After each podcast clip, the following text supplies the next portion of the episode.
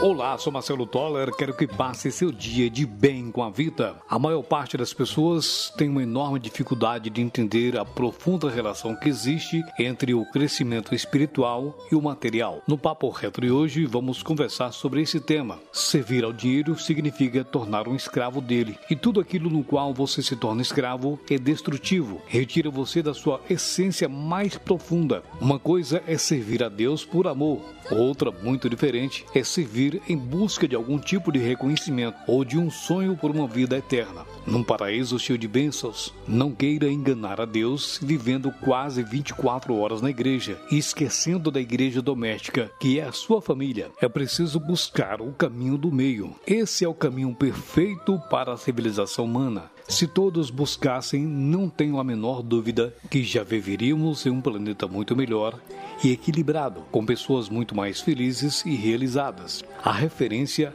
à incompatibilidade entre Deus e o dinheiro nos convida a uma particular reflexão nesse campo. O dinheiro é o verdadeiro centro do poder do mundo. Ele compra consciências, poder, bem-estar, projeção social e por ele quantas mortes acontecem e o homem chega a renunciar à própria dignidade e, pelo dinheiro, acaba destruindo a natureza e desfigura a obra da criação de Deus.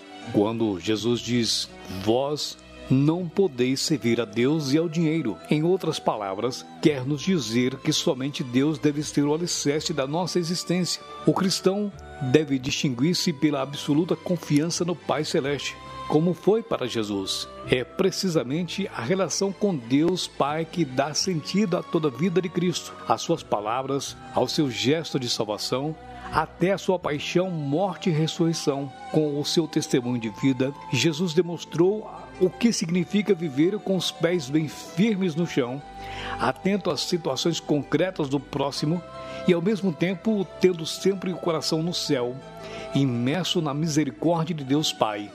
Jesus nos coloca diante de dois senhores opostos, nos que concerne aos seus respectivos interesses. A profissão de fé em Deus exige de nós crença e amor total, além da prática dos mandamentos e das virtudes. O dinheiro, por sua vez, nos inspira a ambição, a vaidade, o orgulho, menosprezo do próximo, nos faz ser seu servo e nos distancia de Deus. O mal não está em ter dinheiro e servir-se dele. O grande erro está quando o homem deixa que o dinheiro tome conta do seu coração e permite que ele se transforme em seu patrão. Existem muitos casos de pessoas que abandonaram a fé e até mesmo a religião porque deixaram-se levar pelo fascínio dominador da riqueza. Sempre que a lógica do ter domina o coração do homem, o dinheiro ocupa o lugar de Deus e passa a ser o seu ídolo. Normalmente, os ídolos acabam destruindo o homem e Jesus apresenta o dinheiro como o pior de todos. O dinheiro pode proporcionar roupas finas,